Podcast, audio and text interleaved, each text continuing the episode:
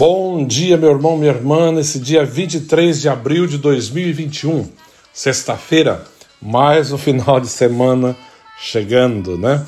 Com a graça de Deus, mais uma semana vencendo. Tudo é motivo para dar graças e queremos louvar e bendizer ao Senhor por mais esse dia, por essa sexta-feira, final de semana, agradecendo tudo aquilo que Ele nos deu a graça de poder realizar. E como eu estava dizendo, é, sempre, ontem eu disse também, esses dias sem dito, né? Nós estamos refletindo sobre o discurso do pão da vida, do Evangelho de João, quando Jesus fala: Eu sou o pão da vida, né? E quem se alimenta desse pão não terá mais fome, quem ouve as minhas palavras nunca mais terá sede, né? Hoje o evangelho já é um pouquinho mais complicado. Entra na grande polêmica quando Jesus fala de dar de comer a sua carne e seu sangue. Para o judeu isso era uma coisa assim um pouco assustadora, né? Com certeza para a realidade, para a fé que eles tinham. O evangelho de João está nos dizendo, naquele tempo, os judeus discutiam entre si dizendo: Como é que ele pode dar a sua carne a comer? Então Jesus disse: Em verdade, em verdade vos digo: se não comerdes a carne do filho do homem e não beberdes o seu sangue, não tereis a vida em vós.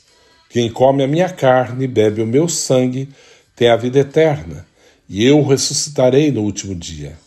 Porque a minha carne é verdadeira comida e o meu sangue verdadeira bebida. Quem come a minha carne e bebe o meu sangue permanece em mim e eu nele. Como o Pai que vive me enviou e eu vivo por causa do Pai, assim o que me come viverá por causa de mim. Este é o pão que desceu do céu. Não é como aquele que os vossos pais comeram. Eles morreram. Aquele que come este pão viverá para sempre. Assim Jesus falou ensinando na sinagoga em Cafarnaum. Palavra da salvação. Glória a vós, Senhor. Como eu estava dizendo, né, discutindo um pouco, refletindo sobre ah, o discurso do pão da vida, onde Jesus fala: quem come do meu corpo e bebe do meu sangue tem a vida eterna. Né? Para nós, hoje, até que é fácil entender, e mesmo assim não é muito fácil. Muitos estão dentro da igreja há muitos anos e ainda não compreendem o que é comer do corpo e beber do sangue de Jesus, né? O sentido da verdadeira comunhão, né? Porque quando recebemos ali no altar, recebemos o corpo e o sangue de Cristo, alma e divindade. Ali é o Senhor que está presente. Isso que Jesus fala no discurso do pão da vida, que eu sou o pão vivo que desceu do céu, né? eu sou o pão da vida. Quem comer desse pão virá para sempre. Ele fala, né, já prefigura, mostrando a Eucaristia, falando desse alimento que sustentaria a alma, aqueles que tivessem comunhão, entrassem em comunhão com Ele, aqueles que buscassem, que fizessem, né? Teria a vida, a plenitude da vida, a vida eterna. Só que essa realidade sendo colocada para o povo judeu, né, que tinha toda uma tradição, imagina a confusão que deu, né? Tanto é que várias vezes eles pegaram em pedras para o apedrejarem, mas ele saía, né? Em Nazaré, uma vez, ele falando na sinagoga, quiseram lançá-lo de um precipício altíssimo porque não entendiam a sua linguagem, não entendiam o que ele queria dizer, né? Com aquelas palavras. Mas para nós hoje, nós hoje temos condições de entendê-lo e por entendê-lo viver a fé de uma maneira que realmente nos leve a experimentar a plenitude da vida, a graça e o amor. Hoje nós temos a oportunidade de receber a Eucaristia, né? que é a presença viva de Jesus no nosso meio.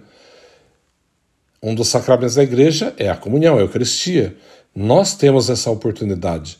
Muitos, por, por um motivo ou outro, ainda não podem, né? estão se preparando, em breve poderão, se Deus quiser.